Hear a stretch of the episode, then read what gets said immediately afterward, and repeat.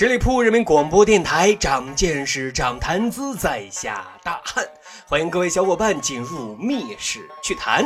那说到孔子，大圣人，至圣先师，儒家经典，什么六经啊、论语啊、后世的孔子学院啊，等等等等，孔子在我们的心目当中啊，那是神一样的存在。也的确，千年的文化精髓，我们经常浓缩为四个字：孔孟之道。而这个道。啊，无不影响我们的意识和生活。因此，说到孔子，我们都感觉啊特熟悉。知道他周游列国，宣传自己克己复礼的主张；知道他很牛啊，老说一些很有哲理的话。那上学的时候总背诵“学而时习之，不亦乐乎？有朋自远方来，不亦乐乎？人不知而不愠，不亦君子乎？”啊，什么君子坦荡荡，小人长戚戚呀，等等等等。可是各位啊，单凭这些朦胧的、大概的、抽象的潜在意识，就去描述孔圣人，那他啊，只能有一个形象，就一个啊，态度和蔼可亲、长胡须、长眉毛的老爷爷雕像啊。这个呢，算真的熟悉吗？今天啊。大汉就要给各位小伙伴来讲一讲啊，一个有血有肉、有情绪的孔圣人。当年齐鲁两国谁也不对付谁，经常是刀兵相见。齐景公啊就觉得这冤冤相报何时了啊，还不如咱们哥俩好，订立同盟，那往后还有个相后照应。于是呢，就主动啊给鲁国国君鲁定公发了一个信息，约不约？在夹谷山。立同盟有妹子，鲁定公一看很欣喜啊，妹子啊是次要的，立同盟啊这个可以有。不过呢，鲁定公那也是社会人，害怕齐景公啊你使诈，就跟群臣商议啊，这到底去不去赴约呢？如果去啊，谁可以陪同自己一块儿去呢？那经过一番研究论证，鲁国上下一致认为这是一次难得的两国交好良机啊，应该去参加。谁陪同去呢？经过遴选啊，孔子先生啊被推荐了出来。为什么会选择孔子呢？原因也很简单啊，因为他本来就是鲁国人，之前游历四方，逐渐成为公之大 IP，各路诸侯的国君也都特别敬重这位文化人。所以选择孔子陪同有面子还妥当，于是呢，鲁定公就拜孔子为大司寇啊，具体来负责这次甲骨山立盟事宜。啊，这里解释一下啊，大司寇是个什么职务呢？其实啊，就类似于当今的政法委书记啊这么一个职位。接下来啊，咱们就来讲一讲孔子是怎么安排和筹备这一次会盟的。啊，你以为孔子先生只会说“知乎者也”？哎呀，那就大错特错了。孔子人家也很社会的，他在与齐国沟通完毕立盟的基本礼仪之后，鲁国这边就准备出发前往甲骨山。孔子呢，就给鲁定公建议啊：“有文事者，必有武备。”什么意思呢？就说啊，别以为只是参一家文绉绉的和谈。万一谈崩了呢？我们呀也得做好跟他死磕的准备啊！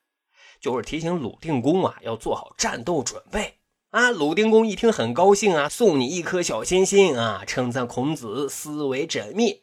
然后呢，就安排两员猛将各领五百战车同行啊。后来还觉得可能不保险，又安排一猛将啊，率领三百战车殿后。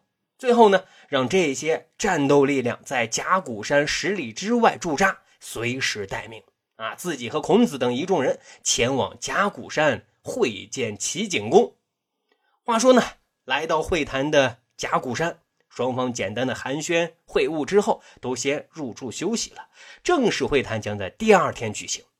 可是当天晚上啊，齐景公正准备进入梦乡呢，梆梆梆，大半夜有人敲门。一开门，是齐国的大夫黎弥。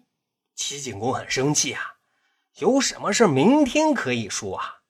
黎弥呢，赶紧就挤进屋子里说啊，有大事禀报。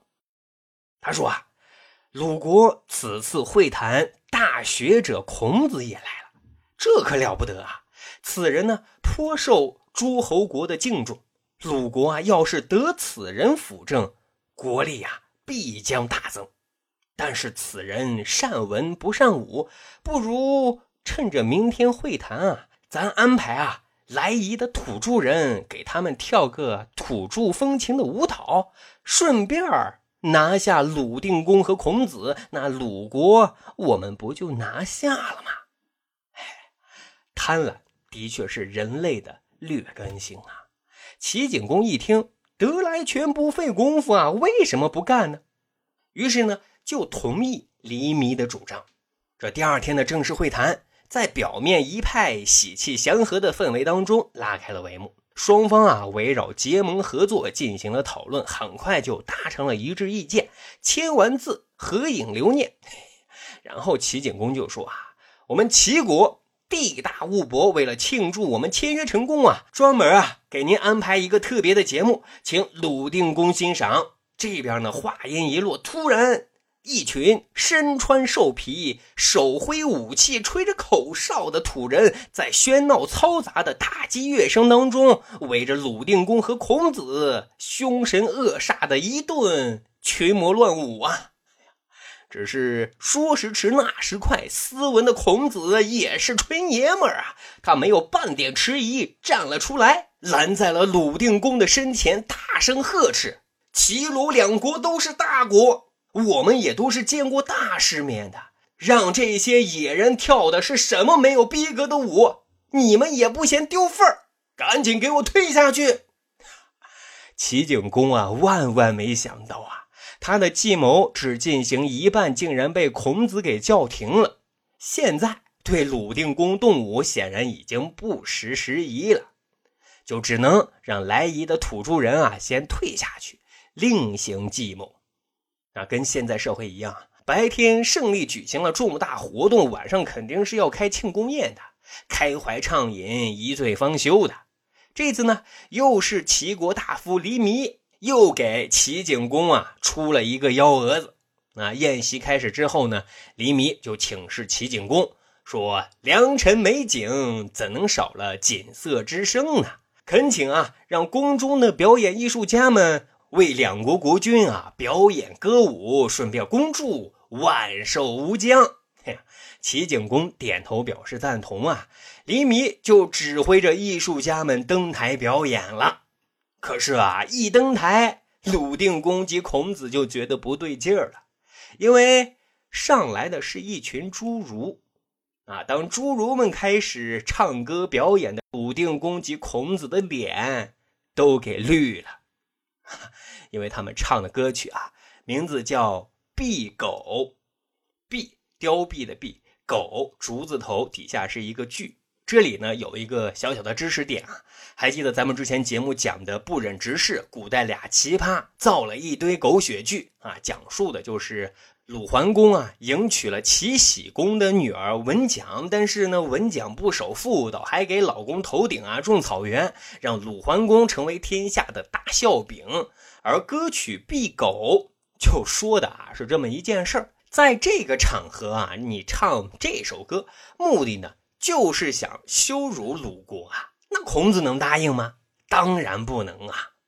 于是呢，又是唱了一半，孔子啊手持宝剑，严厉斥责：“你们竟敢堂而皇之唱这些淫词艳曲，戏耍诸侯国君！”可是这个时候啊，你再看齐景公，还内心窃喜呢，装着没事人一样，还在津津有味的看表演呢。